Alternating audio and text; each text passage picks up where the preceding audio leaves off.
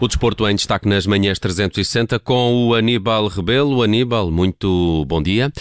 E vamos falar de quê neste jornal? Dia, Nelson. Vamos falar eh, de, do Frederico Varandas, que promete um Sporting competitivo para atacar a próxima época na defesa do título de campeão nacional, mas afasta essa ideia de que o favoritismo esteja do lado dos Leões. Em dia de arranque dos trabalhos de pré-época no Dragão, vamos também ouvir Fábio Cardoso, o jogador que na próxima época vai estar ao lado de Pep na defesa do Futebol Clube Porto e até já promete conquistas. Quanto ao Benfica, anda às voltas com um reforço para a ala esquerda, pode chegar de Marselha, mas não está nada fácil a negociação com a equipa francesa.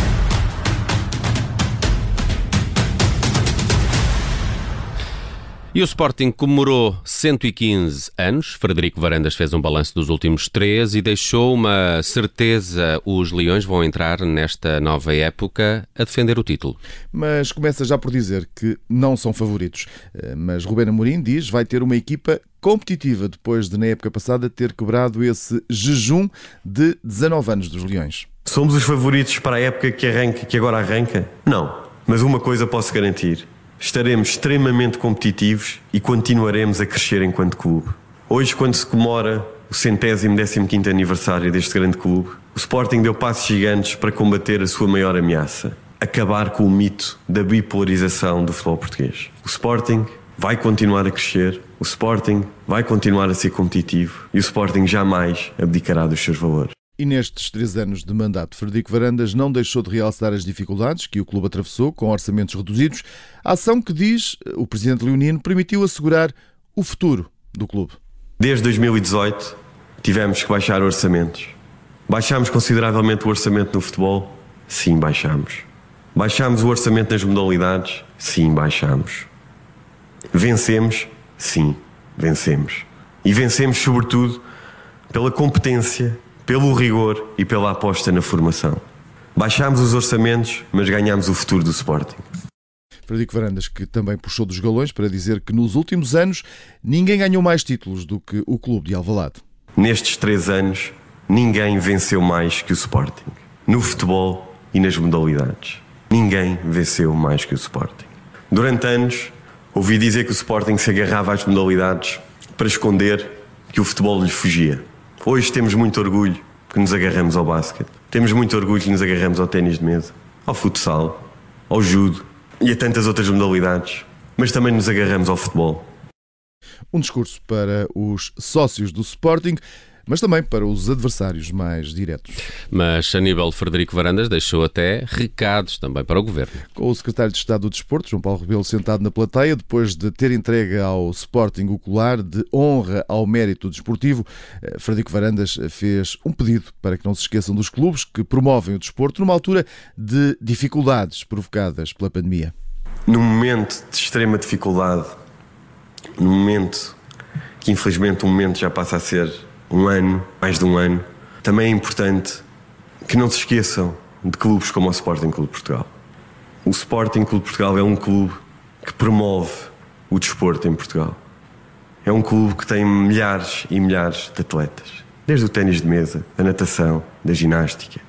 Esperamos que quem tem a responsabilidade de governar o país não se esqueça os clubes que têm esta missão social de promoção do desporto e da saúde, também não se esqueçam das dificuldades que estamos a deparar-nos dia a dia e as declarações de Frederico Varandas, que nesta cerimónia deixou também um elogio aos atletas olímpicos do clube, que vão estar na edição deste ano dos Jogos Olímpicos. Aníbal, ainda no Sporting, mais um nome na calha para a equipa de Ruben Amorim, um reforço que pode chegar do Famalicão. Esteve parado durante algum tempo o mercado leonino, mas agora com o regresso aos trabalhos, parece que eh, começa a mexer. A SAD leonina está, por isso, decidida a ir buscar jogadores com potencial de crescimento e que possam impor-se eh, também com conhecimento e bom rendimento na Liga Portuguesa portuguesa. É o caso de Ugarte, o médio do Famalicão. Ao Record, o jogador do Uruguai já confirmou o interesse eh, dos Leões e deixou a indicação de que por ele a transferência pode já ser feita. Ora, um negócio eh, envolve o Famalicão, a equipa quer 5 a 6 milhões de euros e quer também assegurar 50% dos dividendos numa futura transferência, à imagem daquilo que já aconteceu com Pote. E no Benfica, a SAD continua a procurar um acordo com o Marselha para contratar Radonich. é um dos jogadores aprovados por Jorge Jesus, mas não está fácil essa negociação. O futuro de Radonjic só passará pela, luz, se o Marselha baixar o valor da venda, Luís Filipe Vieira já fixou o limite, são 7 milhões de euros eh, para atacar este extremo, um valor que fica ainda assim aquém das pretensões dos franceses, que apontam aos 10 milhões. Ora, eh, este dizem é o valor justo, sendo até abaixo dos 11 milhões que o Hertha de Berlim já tinha reservado na opção de compra. Na luz, a convicção é de que o jogador tem vindo a desvalorizar, eh, mas há outro valor também a ter em conta neste negócio, o ordenado Radonjic recebe por ano qualquer coisa como um milhão de euros e por isso eh, o Benfica eh, não quer dar mais de 10 eh, milhões no total do negócio, isto numa altura em que já se sabe em Marselha o treinador não conta com o Radonjic para a próxima época. No Futebol Clube do Porto, um dos nomes que está em cima da mesa é o de Matias Vinha. O jogador do eh, Palmeiras interessa a Assad, eh, o agente do jogador Fernando Neira é aguardado nos próximos dias no Porto para ouvir em concreto a proposta dos Dragões por este lateral esquerdo. O Palmeiras eh, pede pelo menos 12 milhões por este jogador do Uruguai. Futebol Clube do Porto que arranca hoje com os trabalhos de pré-época. Sérgio Conceição conta já com Fábio Cardoso, é o mais recente reforço dos Dragões. Tem contrato até 2026, chega do Santa Clara e até já promete títulos. Eu gostava de acrescentar muitos. O expoente máximo penso que seria realmente mais uma Liga dos Campeões. Com trabalho. Acho que realmente esse é, é o segredo e é muito o que me caracteriza. É, é dar sempre o máximo seja em treino, seja em jogo, dar sempre o máximo por mim e por eles acima de tudo.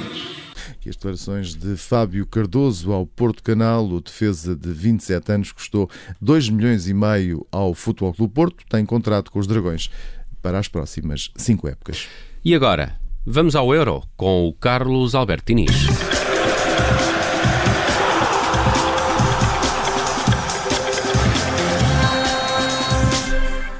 Bom dia, Carlos. Olá, bom dia. Vamos então olhar para os jogos de, de amanhã, uh, depois já olhamos para os jogos de hoje, mas vamos olhar para este República Checa-Dinamarca, jogo, uh, é o terceiro jogo dos quartos de final do, do Euro, chegam a este jogo estas duas equipas depois uh, de duas vitórias, surpreendentes, de certa forma, nos oitavos de final. A segunda classificada do Grupo B, Dinamarca, derrotou o País de Gales por 4-0, já a República Checa afastou os Países Baixos com uma vitória por 2-0. Ora, o que é que nós podemos esperar deste jogo, onde estão estas duas equipas que não entraram neste Euro como favoritas, mas agora começam já a assumir esse lugar? Sim, é verdade. Equipas fundamentalmente muito motivadas. Um, Euro que tem sido dominado, digamos, por um, o, a situação das equipas uh, de alguma nadadora meio a jogarem com três centrais mas aqui, de facto, uma República Checa a jogar num 4-2-3-1 sempre e a Dinamarca uh, adaptando-se, digamos, às circunstâncias e alternando a sua forma uh, tática de estar uh, nos vários jogos que, que jogou. Mas uh, um jogo realmente que, um, que vai ser competitivo. A Dinamarca a atravessar um excelente momento, com Dolberg na frente a ser a figura principal, mas claro que com Schumacher, uh, Breit, uh, Christiansen, Paulsen a regressar de uma, de uma lesão e depois a República Checa também, com, mandada por SIC, já com quatro golos nesta, nesta competição, digno de registro, e depois o Central Callas e Ols como médico, que são jogadores fundamentais, mas dava aqui algum protagonismo, talvez algum favoritismo à Dinamarca. Ora, e o vencedor dessa eliminatória irá jogar depois com a Ucrânia, eh, ou com a Inglaterra, nas meias finais, no próximo dia 7 de julho. Ora, as duas equipas eh, jogam amanhã em Roma, nos quartos de final. Carlos, se estivéssemos aqui que apostar, diríamos que este até podia ser um jogo fácil eh, nas apostas, isto porque a Ucrânia está pela primeira vez nos quartos de final. Inglaterra é, é já uma velha conhecida nestas fases do Euro, é a décima presença que, que tem no Campeonato da Europa. Mas será que são mesmo favas contadas para os ingleses? Não me parece que sejam salvas contadas, apesar de o grande favoritismo ir para a Inglaterra, naturalmente, que tem jogado sempre uh, no conforto do lar, uh, mas uh, não, estou convicto que, apesar da Ucrânia ser, ser estreante, nesta, nesta, digamos, fase de, deste, deste tipo de competições. A Inglaterra já não vai aos quartos de final desde 2012, mas sendo a Inglaterra claramente favorita, a Ucrânia eh, penso que está a, a, a, ter um comportamento exemplar e que um, eh, vai, vai dar algum trabalho à Inglaterra e não deve estar pelo justo não ser uh, favorita.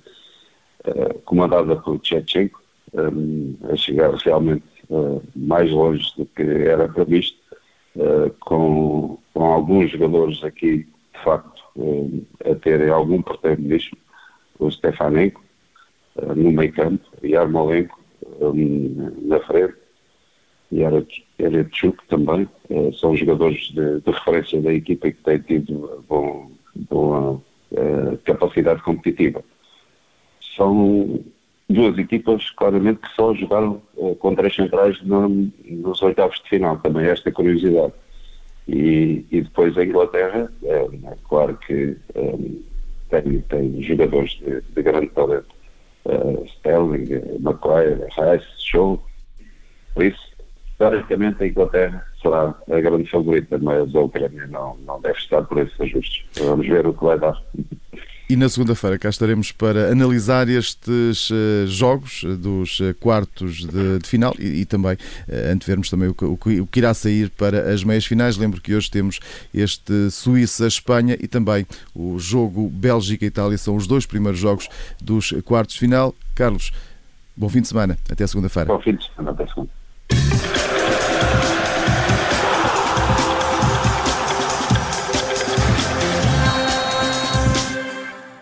Rádio Observador. Obrigada por ter ouvido este podcast. Se gostou, pode subscrevê-lo, pode partilhá-lo e também pode ouvir a Rádio Observador online em 98.7 em Lisboa e em 98.4 no Porto.